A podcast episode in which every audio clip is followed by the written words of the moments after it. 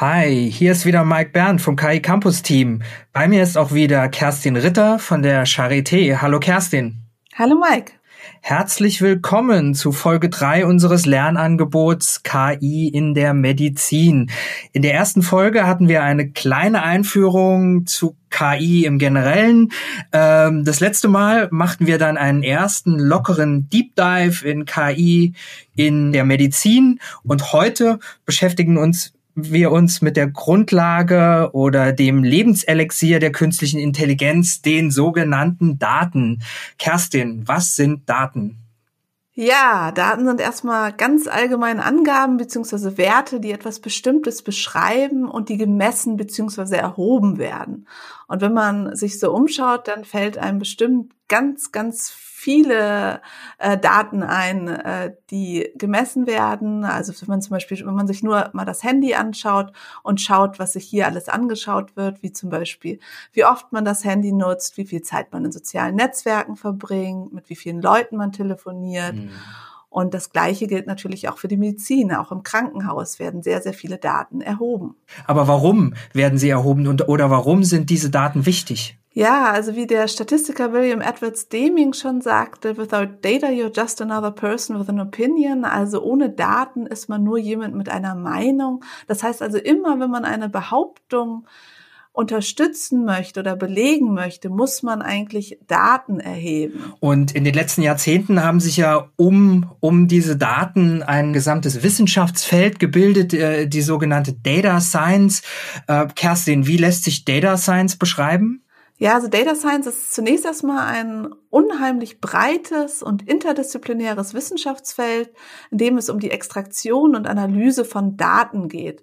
Es vereint insbesondere die Fächer Mathematik und Informatik mit bestimmten Anwendungsfächern, wie zum Beispiel Betriebswirtschaftslehre oder insbesondere auch die Medizin, weil für Data Science ist insbesondere auch das Expertenwissen sehr wichtig. Also ähm, was sagen bestimmte Daten überhaupt aus und welche Fragestellungen sind überhaupt relevant. Ja, und was würdest du sagen konkret, wie verändern Daten, wie verändert Data Science das Berufsbild in der Medizin? Ja, Daten spielen auch eine immer größere Rolle in Krankenhäusern, in Arztpraxen. Es werden immer mehr Daten über erhoben überall und natürlich verändert es auch das Berufsbild. Eine kürzliche Umfrage der Stanford Uni bei über 500 Ärzten und 200 Studierenden hat ergeben, dass immer mehr Ärzte und Studierende sich in diesen Bereichen weiterbilden wollen. Es wurde auch der Begriff genannt, the rise of the data-driven physician. Also es wird natürlich das Berufsbild in der Medizin verändern, aber viele haben natürlich dann Angst, dass das bedeutet, dass jetzt wirklich Mediziner auch noch programmieren müssen und selber die KI entwickeln. Das ist natürlich nicht der Fall. Sie müssen lernen, wie man solche Systeme anwenden kann, was die Ergebnisse bedeuten, aber sie müssen nicht genau genau verstehen, wie das jetzt im Detail funktioniert. Das wäre gar nicht äh, zusätzlich zu dem, was Mediziner noch so lernen müssen, wäre das gar nicht machbar. Also Daten sind ja grundsätzlich jetzt erstmal ein großer Pool. Ähm, wie lassen sich Daten strukturieren beziehungsweise unterscheiden? Ja, da gibt es ganz, ganz unterschiedliche Herangehensweisen. Ich würde gerne hier drei unterschiedliche äh, Blickweisen erläutern. Das wäre zunächst aus der Sicht der Mathematik, dann aus der Sicht der Informatik und dann aus der Sicht der Statistik. Ja, beginnen wir vielleicht mit der Mathematik. Genau, also hier gibt es schon seit äh, sehr, sehr vielen Jahren eine Unterteilung, äh, auf die man immer wieder Bezug nimmt und die auch Sinn macht. Ähm, man fängt hier mit den natürlichen Zahlen an. Kannst du dir vorstellen, was die natürlichen Zahlen sind? Ja, ich würde sagen 1, 2, 3 und so weiter. Genau. Das sind genau die Zahlen, mit denen wir so tagtäglich hantieren, also die positiv sind und abzählbar. Also wann immer man etwas zählen möchte, dann nimmt man diese natürlichen Zahlen. Aber man möchte natürlich auch äh, manchmal darstellen, wenn etwas fehlt. Kannst du dir vorstellen, was das für Zahlen sind? Die negativen Zahlen? Genau. Genau, dann hätte man eben minus fünf, minus vier, minus drei, minus zwei. Wenn man hier noch die Null dazu nimmt, äh, dann die Null, eins, zwei, drei, vier, fünf und so weiter. Und wie, wie verhält es sich beispielsweise im Falle von Brüchen oder Bruchzahlen? Genau, das ist jetzt äh, ist genau der nächste äh, wichtige Schritt. Die rationalen Zahlen, die man auch Bruchzahlen nennt, sind eine Erweiterung des Zahlenbereichs der ganzen Zahlen, damit auch eine allgemeine Division zweier oder mehrerer Zahlen ermöglicht werden kann. Die rationalen Zahlen sind damit also eine Obermenge von den ganzen Zahlen. Und äh, das Wichtige bei den rationalen Zahlen ist, dass man hier eben Brüche hat oder auch eine endliche Zahl an Nachkommastellen. Ja, aber Kerstin, es gibt doch auch äh, Zahlen mit unendlichen Nachkommastellen, wie beispielsweise Pi. Wie verhält es sich damit?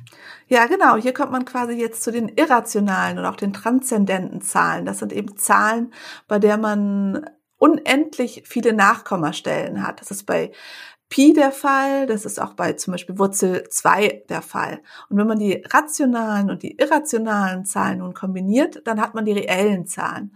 Und die reellen Zahlen sind auch das, was man in der Regel meistens hat und auch benutzt in der Mathematik und in der KI. Also das wäre sozusagen der Überblick über die verschiedenen Datentypen in der Mathematik. Wie verhält es sich in der Informatik? Welche Datentypen äh, haben wir da? Ja, in der Informatik und insbesondere in der Programmierung braucht man äh, unterschiedliche Datentypen, beziehungsweise man muss, wenn man eine bestimmte Variable beschreiben will, angeben, was für ein Datentyp das eigentlich da sein soll. Und es gibt hier ein paar grundlegende Typen, die ich hier kurz nennen will.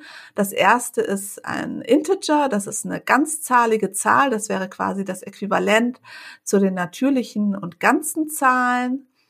Dann gibt es Float, das beschreibt Dezimalzahlen. Hier kann man auch angeben, wie viele Nachkommastellen erlaubt sein sollen. Dann gibt es Strings, das sind geordnete Zeichenfolgen, also zum Beispiel Wörter. Also man kann natürlich auch, äh, also man muss nicht immer nur mit Zahlen hantieren in der Programmierung, sondern natürlich auch mit Texten. Und äh, dann gibt es Booleans, die geben an, ob etwas wahr oder falsch sind. Und ganz besonders wichtig sind auch Listen. Hier kann man zum Beispiel bestimmte Objekte definieren, also zum Beispiel eine Person und dann für diese Person unterschiedliche Daten angeben. Also wie heißt diese Person, wie alt ist sie, wo wohnt sie, ist sie vorerkrankt und so weiter. Okay, also damit hätten wir dann auch die Informatik. Also wir haben die Mathematik, die Informatik. Ein wichtiger Bereich ist dann noch die Statistik äh, beziehungsweise unterschiedliche Skalen. Äh, wie finden äh, Daten in diesem Feld ihre Anwendung? Ja, in der Statistik benutzt man das Skalenniveau, um die Eigenschaften von Merkmalen beziehungsweise Variablen zu beschreiben.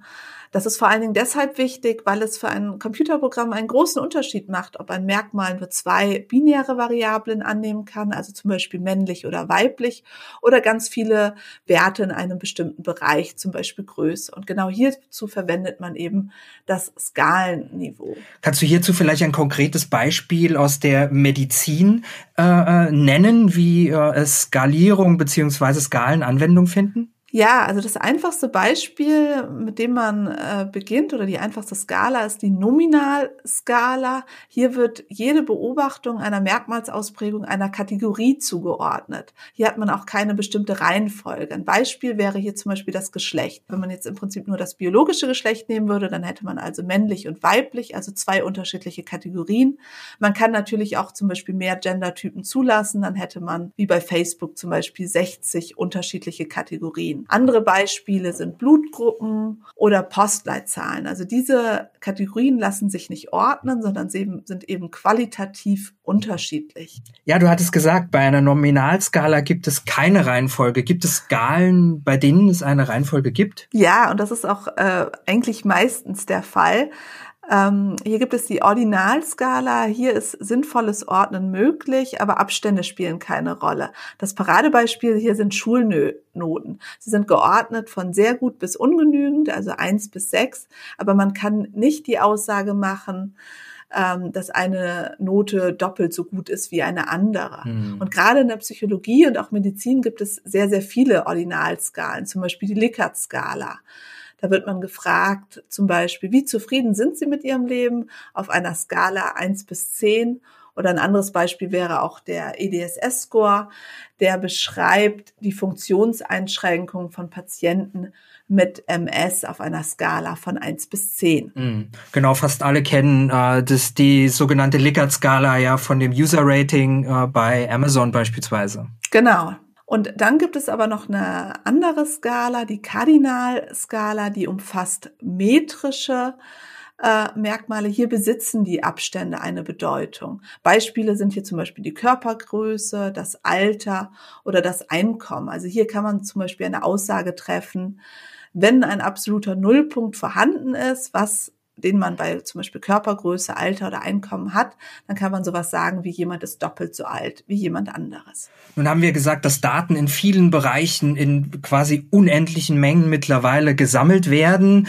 Ähm, nun gibt es die grundlegende Unterscheidung. Wir haben einerseits strukturierte Daten, andererseits werden auch äh, unstrukturierte Daten gesammelt. Ähm, Kerstin, worin liegt da der Unterschied? Ja, also bei strukturierten Daten sagt man immer, dass das Daten sind, die als relationale Datenbanken dargestellt werden können. Das heißt, man kann sie im Prinzip in Tabellen beschreiben. Und der Vorteil hier ist, dass diese eben weniger Speicher ähm, benötigen und auch einfacher zu prozessieren sind. Und strukturierte Daten im Unterschied können eben nicht als relationale Datenbanken dargestellt werden. Und Beispiele sind hier insbesondere Bilder, Audio, Video, Freitext, ähm, teilweise auch E-Mails. Hier sagt man ein bisschen, das ist so ein Zwischending, weil man hat Freitext, was unstrukturiert ist, aber man hat eben doch eine gewisse Strukturierung, weil man eben immer einen Empfänger und einen Absender hat. Diese Daten benötigen in der Regel mehr Speicher und sind auch schwieriger zu prozessieren. Kommen wir nun vielleicht noch zu einer weiteren letzten Einteilung, äh, konkret im Bereich der Medizin. Hier spricht man einerseits von Quer- und andererseits von Längsschnittdaten. Äh, äh, was hat es damit auf sich? Ja, also bei den Querschnittdaten werden Daten zu einem bestimmten Zeitpunkt oder innerhalb eines kurzen Zeitintervalls erhoben. Das macht man immer dann, wenn man zum Beispiel bestimmte Gruppen miteinander vergleichen will, zum Beispiel zwischen Rauchern und Nichtrauchern. Längsschnittdaten im Unterschied, hier werden äh, Daten zu mehreren Zeitpunkten erhoben. Also hier schaut man sich an, wie sich etwas über die Zeit entwickelt. Wie entwickelt sich zum Beispiel das Rauchverhalten über die Zeit? Nun haben wir heute in, in dieser Folge ganz viele Einteilungen äh, vorgenommen und Kategorien gebildet. Was mich nun äh, abschließend noch interessieren würde, wäre, wie man Daten mathematisch beschreiben kann, beziehungsweise wie sich Daten mathematisch bündeln lassen. Könntest du hierzu noch was sagen? Ja, das ist einer der wichtigsten Punkte. Und jetzt kommen wir eigentlich zu der Grundlage von KI und maschinellem Lernen. Wie liegen diese Daten eigentlich vor? Und äh, die wichtigen Begriffe, die man hier nennen muss, sind Vektoren und Matrizen. Das sind Begriffe aus der linearen Algebra, einem Teilgebiet der Mathematik. Kannst du uns kurz was zu Vektoren äh, sagen? Ja, also ein Vektor, das werden die meisten aus der Schule kennen, ist eine Aneinanderreihung von meist reellen Zahlen, die man entweder als Spaltenvektor oder als Zeilenvektor schreiben kann.